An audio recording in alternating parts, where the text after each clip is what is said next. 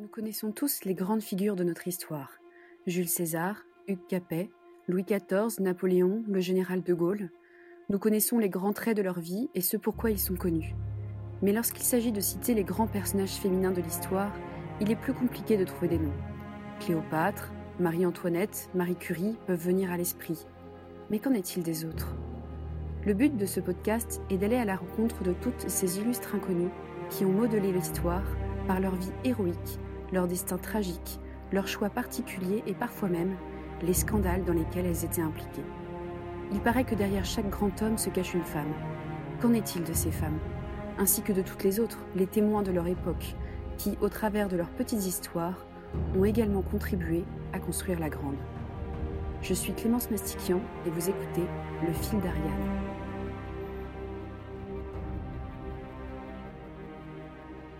La Seconde Guerre mondiale est une période charnière pour les femmes. En effet, au début de la guerre, elles n'ont pas le droit de vote, sont dépendantes de leur mari et sont dans une majorité des cas femmes au foyer. Durant la guerre, les pays n'ont pas tous adopté la même stratégie par rapport à la position de la femme dans l'armée. Par exemple, au sein de l'armée anglaise, 400 000 femmes sont comptées dans les effectifs à la fin de la guerre. 1 million dans l'armée russe. Elles ont souvent des missions de logistique ou de soutien, bien que, notamment dans l'armée russe, quelques-unes manient les armes, conduisent les chars et certaines pilotent des avions de chasse. Dans l'armée française, la majorité des femmes ont un rôle davantage auxiliaire. Elles travaillent dans les stations radars, dans les services de communication ou en tant qu'infirmières. Les femmes se sont davantage engagées au sein de la résistance. Certaines ont participé au combat, au sabotage, et la plupart d'entre elles ont permis aux personnes recherchées de se cacher et de fuir, ont espionné les Allemands ou ont servi de messagères. Considérées comme moins dangereuses par l'ennemi, elles étaient donc moins susceptibles de faire l'objet de contrôles à l'improviste. Cependant, lorsqu'elles étaient arrêtées, elles étaient torturées et envoyées en camp avec la même brutalité que pour les hommes. Ces femmes de l'ombre ont beaucoup œuvré pour un retour de la liberté en France.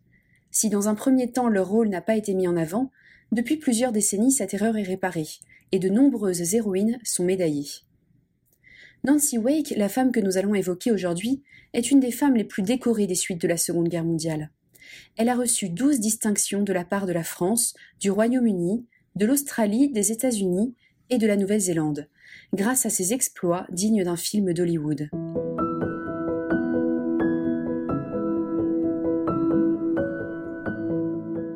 Nancy Wake est née le 30 août 1912 en Nouvelle-Zélande, à Wellington, petite dernière d'une famille de six enfants dont le père est journaliste. La famille part s'installer à Sydney lorsqu'elle a deux ans, puis son père retourne en Nouvelle-Zélande, les abandonnant en Australie. Il ne reviendra jamais. À l'âge de 16 ans, elle quitte la maison et décide de suivre des cours afin de devenir infirmière. À 18 ans, grâce à un héritage providentiel, elle quitte l'Australie pour New York. Deux ans plus tard, elle arrive en Angleterre, à Liverpool, et choisit d'entrer dans une école de journalisme.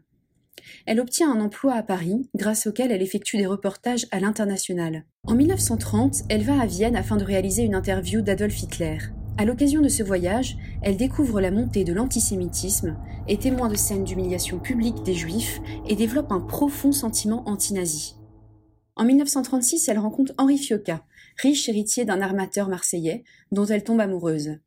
En 1939, elle accepte sa demande en mariage. La même année, lorsque la guerre éclate, Nancy Wake est en Angleterre. Elle rentre immédiatement en France afin de s'engager comme ambulancière. En novembre, Henri et Nancy se marient à Marseille. Lors de la capitulation française en 1940, ils décident de créer ensemble un important réseau de résistance française, qui permet d'évacuer vers le Royaume-Uni, en passant par l'Espagne, les personnes poursuivies par les nazis. Juifs en fuite, pilotes anglais abattus, ils sauveront en tout plus de 1000 personnes. Elle est également messager au sein d'un réseau de résistants.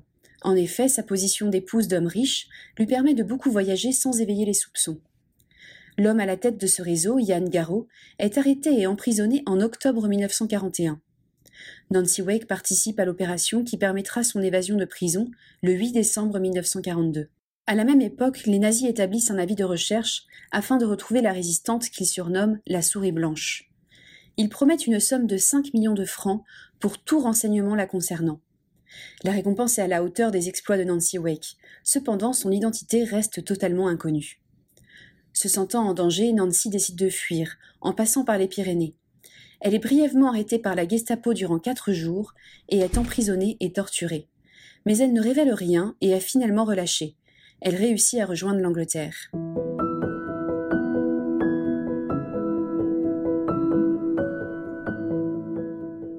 La fuite de Nancy n'est pas passée inaperçue, et la Gestapo, qui a fini par comprendre qui elle était, a arrêté son mari, l'a torturé et assassiné.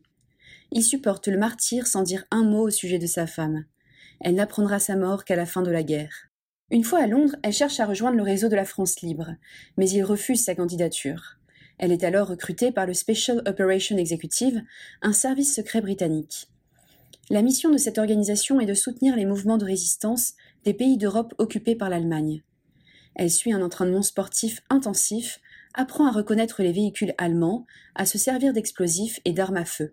Une fois formée, elle est parachutée en France la nuit du 29 au 30 avril 1944 en Auvergne.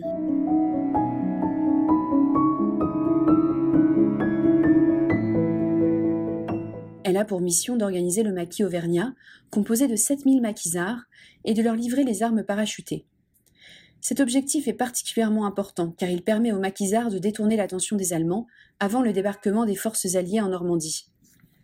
Sa position de femme n'est pas toujours acceptée facilement parmi les résistants. Ainsi, lorsqu'elle arrive après son parachutage, le premier réflexe des hommes du maquis est de refuser qu'elle se joigne à eux. Une de ses camarades résistantes dira par la suite qu'elle était une des femmes les plus féminines qu'elle connaisse, mais qu'à partir du moment où il fallait se battre, elle avait la force de cinq hommes. Peu à peu, elle acquiert le respect des résistants par ses exploits. Ainsi, lorsqu'à la suite d'un raid allemand, le matériel radio et les codes sont perdus, elle se porte volontaire afin d'effectuer les 430 km à vélo nécessaires pour récupérer le matériel et contacter un opérateur capable de transmettre ses messages. En tant que femme, elle est libre de circuler plus facilement qu'un homme, sans éveiller les soupçons de la Gestapo. Elle est donc habillée de talons et de bas de soie, tandis que sous son manteau, elle a une combinaison de combat et un revolver. Elle revient de sa mission au bout de trois jours, à la grande surprise des maquisards qui la pensaient perdue. Ce n'est pas tout. En juin 1944, elle attaque avec quelques hommes le siège de la Gestapo à Montluçon et tue à main nue un soldat allemand afin qu'il ne donne pas l'alerte.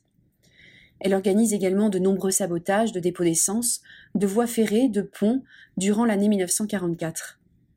Elle est connue pour des exploits dignes d'un film d'aventure. Elle réussit à semer en voiture un avion nazi qui la mitraille, une autre fois elle parvient à s'enfuir à ski, lors de son arrestation en 1943, elle tente de s'évader en sautant d'un train en marche.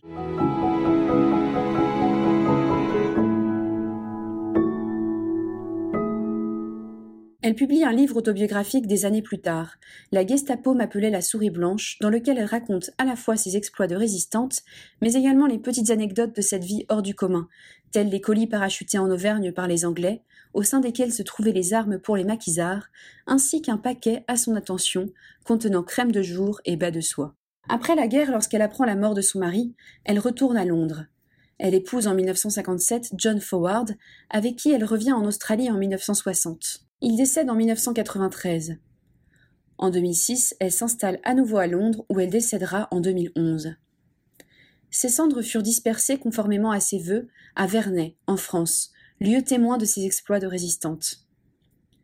Le courage dont elle a fait preuve, sa détermination et les actions qu'elle a menées lui ont valu d'être la femme en France la plus décorée de la Seconde Guerre mondiale. Pour finir le portrait de cette femme incroyablement humble et courageuse, voici une phrase qu'elle avait coutume de dire.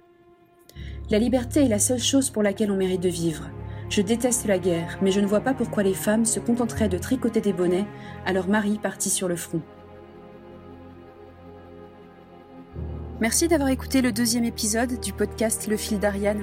N'hésitez pas à aller vous abonner sur SoundCloud, Spotify ou iTunes pour être notifié de la sortie du prochain épisode, ou à mettre 5 étoiles sur iTunes et à en parler autour de vous. Et bien sûr, si vous me laissez un commentaire, je serai toujours ravie de le lire et d'y répondre. À bientôt!